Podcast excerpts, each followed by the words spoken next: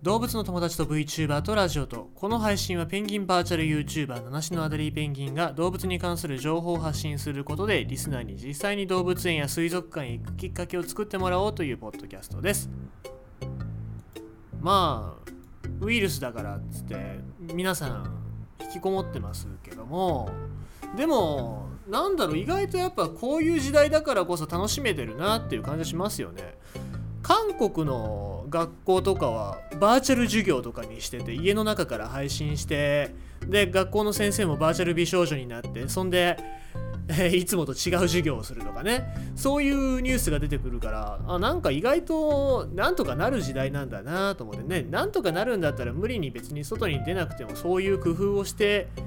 やりゃいいんじゃねえかなとは思うからまあまあこういう状況だからっつってね家の中でこう陰滅滅と悲しんでるんじゃなくてそういう楽しみ方をね見つけてみるっていうのも一つなのかもしれないなとちょっと思ってましたね。ええで今日動物のニュースを読む前に、えー毎回よく見てるカラパイヤさんのところでニュース見つけてたんですけど他に気になるニュースがあったからさちょっと読みますけどこれ、えー青のタトゥーで全身を覆った男性、え精神が安定し健康的になったと主張。このニュース見ておっと思ったんですけどえー、っとあるカナダの男性がですね、えタトゥーを入れたっつってでまあそのタトゥーによって人生が変わったってことで見てみたらこの人すごいのがさ、まあ、普通入れ墨ってなんかの模様だったりとかっていうのを、まあ、一部肩に入れるとかね足に入れるとか内ももだったりねあの放送できないようなところに入れるとかそういうね、えーことですけどもこの人この人ねすごいのが全身なんですよ。で全身に何入れたかっていうとターコイズカラータイターコイズブルーの色。だから模様じゃないですよね。色。だから顔もターコイズブルーで、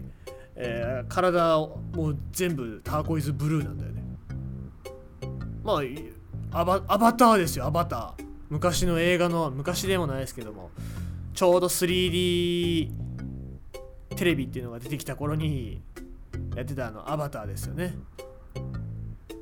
あの感じですよ。その感じの色になっちゃってるっていう。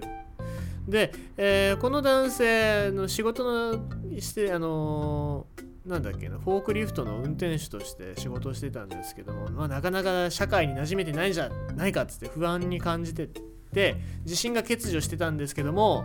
でもある時このブルーのタトゥーを全身に入れることによって、えーなんかこう人生が変わって、えーネガティブな感情がなくなって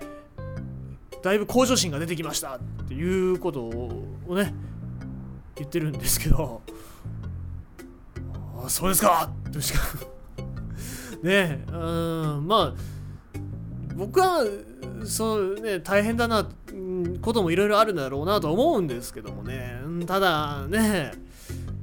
ペンギンになって人生のこう何欠如感だったりとかそういう向上心っていうのが生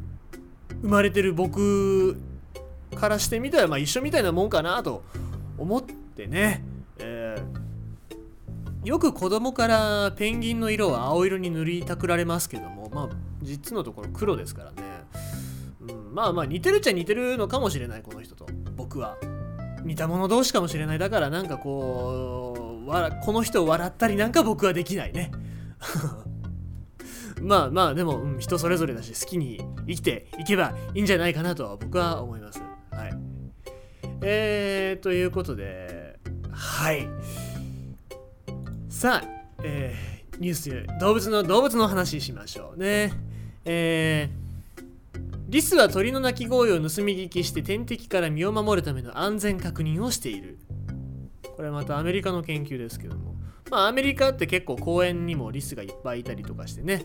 えーまあ、リスが身近にいる国なんですけどもね、えーなんだっけ。ディズニーにもキャラクターがいいましたね。なんかなんだっけあれ。えーペストとなんとかじゃないやえーとチップとディールですよ。えーがとかねああいうなんかリスがモチーフの、えー結構キャラクターとかも多いですけどもね。えっ、ー、とオハイオ州の大学の研究によると野生のリスは安全を確認するために鳥のさえずりを盗み聞きしていることが分かったというということなんですけども。まあ普通鳥っていうのは自分に身の危険がない限りはあんまりギャーギャーギャーギャーと騒ぐことはないんですよね。で、えー、複数の鳥のさえずりが差し迫った脅威がないという他の生物への役立つ手がかりになる可能性があるということで、まあ、他の動物もそれを頼りにしてるのではないかという推測のもと研究をしたということなんですけどこの公園にとっての捕食者っていうのがノスリなんですよね。えー、ここの公園にいるのは赤尾ノスリっていう、えーまあ、タカ科の鳥なんですけどもこれが肉食の鳥なんですけどもそいつの音声を流した時にどういう反応をするかっていうのを観察したっていう研究なんですけどもその音声流した後に複数種の鳥の鳴き声を再生した、まあ、普通の鳥の鳴き声を再生した場合と全く鳥の鳴き声が聞こえない環境音を再生した場合を比較して、えー、それぞれ3分間各リスの行動を監視したっていうことなんですけどで実験の結果ノスリの声を聞いた大体全てのリス大体じゃないよごめんなさい。全てのリスは体を硬直させたり見上げたり逃げたりするなど捕食者に対しての警戒行動を、えー、示したと。しかしその後鳥のさえずりを聞いたリスはされ、えー、さえずりを聞いていないリスと比べて警戒行動が緩和し通常の警戒レベルに戻ったという。まあ要するにノスリのギャー、まあ、どういう声を出すか僕わかんないんですけど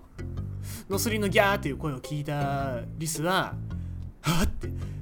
食われるのっていうその反応をしたりギャーって逃げたりしてね、えー、するんだけどもその後に鳥のさえずりを聞いたリスっていうのはなんだフェイクかと。なんだいねえじゃん。人間がまたあれだろうあのなんか実験だなとか研究だとか言ってで俺たちのこと試してるだけだろなんか本当につって。ふざけんなよって思いながら、まあ、そのまま警戒を解くっていうね。リス賢いな、えー、通常の警戒レベルに戻ったというらしいんですけども。まあ要するにこれはリスが安全性の指標として鳥多くの鳥の種類のさりげないおしゃべりを盗聴して安全確認を行っているっていうことを示唆していると。で脅威が通過した後経経過した後に警戒状態にはとどまらずに再び餌を探したり通常の行動を素早く戻ることを可能にしているということですね。まあどっか行っちゃえばもうそのどっか行っちゃった行っちゃってる間ずっと警戒して緊張してるよりも、まあ、さっさと飯探しに行った方がいいわけですからね。じゃあ何を指標にするかっていうとやっぱり鳥の声を指標にしてるんじゃないかという話でしたね。でこれ研究者によると、まあ、今までリスが一部の鳥の鳴き声を聞いているってことは知ってたんだけども今回その鳥のピーチクパーチクっていうおしゃべり、えー、今のピーというのは、えー、私のご飯が炊けた音なんですけども、えー、これは違います。鳥の声ではありません。これは、えーと僕のご飯の